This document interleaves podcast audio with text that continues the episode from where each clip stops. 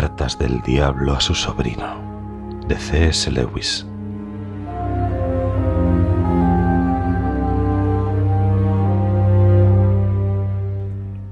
Mi querido orugario,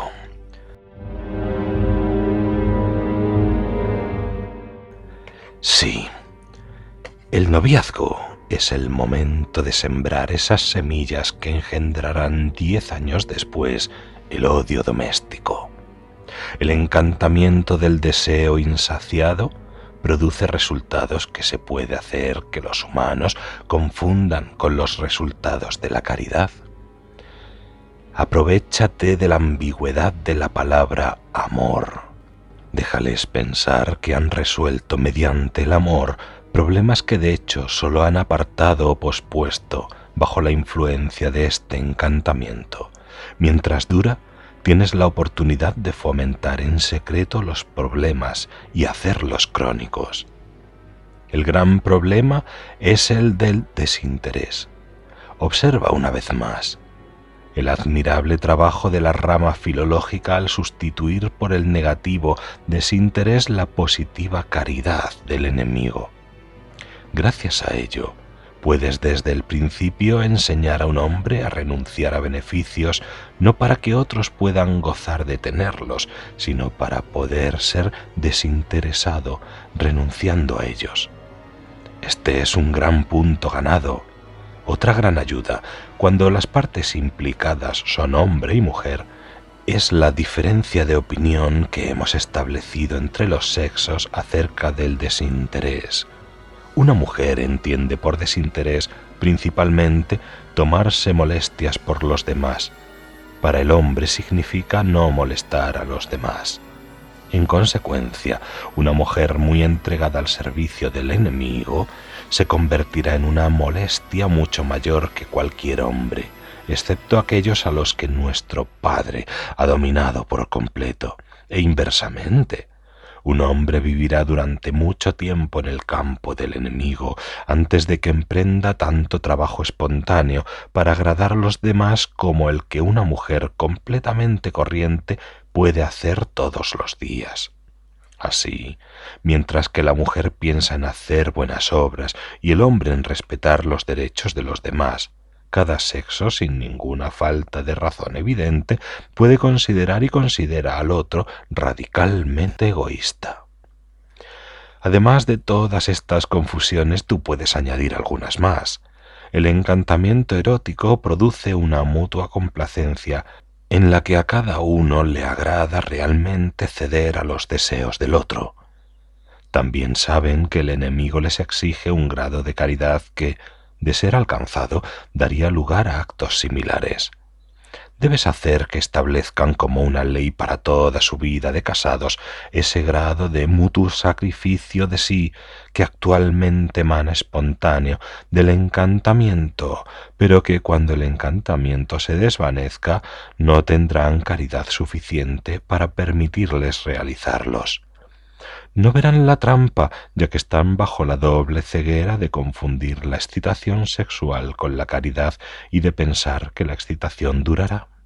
Una vez establecida como norma una especie de desinterés oficial, legal o nominal, una regla para cuyo cumplimiento sus recursos emocionales se han desvanecido y sus recursos espirituales aún no han madurado, se producen los más deliciosos resultados.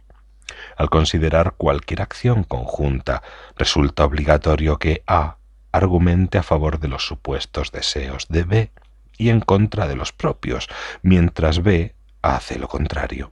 Con frecuencia es imposible averiguar cuáles son los auténticos deseos de cualquiera de las partes.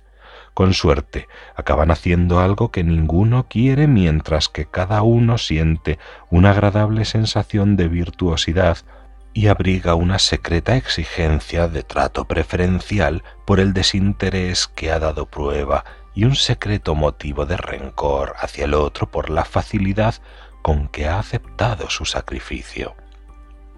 Más tarde, puedes adentrarle en lo que podría denominarse la ilusión del conflicto generoso. Este juego se juega mejor con más de dos jugadores. Por ejemplo, en una familia con chicos mayores, se propone algo completamente trivial, como tomar el té en el jardín. Un miembro de la familia se cuida de dejar bien claro, aunque no con palabras, que preferiría no hacerlo, pero que por supuesto está dispuesto a hacerlo por desinterés. Los demás retiran al instante su propuesta, ostensiblemente a causa de su propio desinterés, pero en realidad porque no quieren ser utilizados como una especie de maniquí sobre el que el primer interlocutor deje caer altruismos baratos. Pero éste no se va a dejar privar de su orgía de desinterés. Insiste en hacer lo que los otros quieren. Ellos insisten en hacer lo que él quiere. Los ánimos se caldean. Pronto alguien está diciendo, muy bien, pues entonces no tomaremos té en ningún sitio. A lo que sigue una verdadera discusión con amargo resentimiento por ambos lados. ¿Ves cómo se consigue?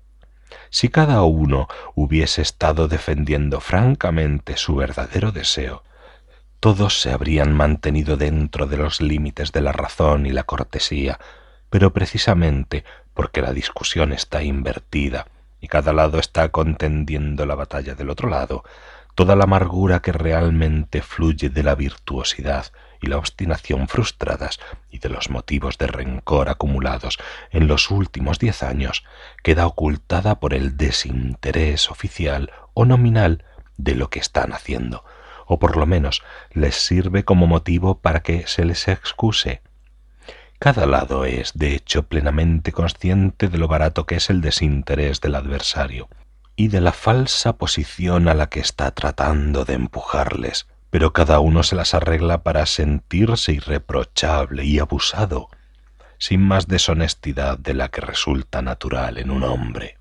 Un humano sensato dijo, si la gente supiese cuántos malos sentimientos ocasiona el desinterés, no se recomendaría tan a menudo desde el púlpito. Y además, es el tipo de mujer que vive para los demás. Siempre puedes distinguir a los demás por su expresión de acosados. Todo esto puede iniciarse incluso en el periodo de noviazgo. Un poco de auténtico egoísmo por parte de tu paciente es con frecuencia de menor valor a la larga para hacerse con su alma que los primeros comienzos de ese elaborado y consciente desinterés que puede un día florecer en algo como lo que te he descrito. Cierto grado de falsedad mutua, cierta sorpresa de que la chica no siempre note lo desinteresado que está siendo, se pueden meter de contrabando ya. Cuida mucho estas cosas y sobre todo, no dejes que los tontos jóvenes se den cuenta de ellas.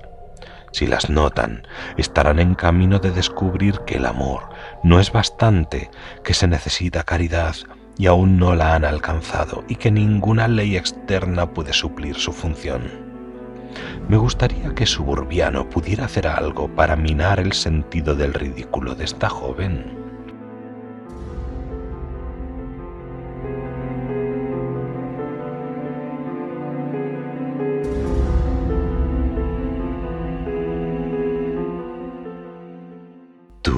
Cariñoso tío Scrutopo.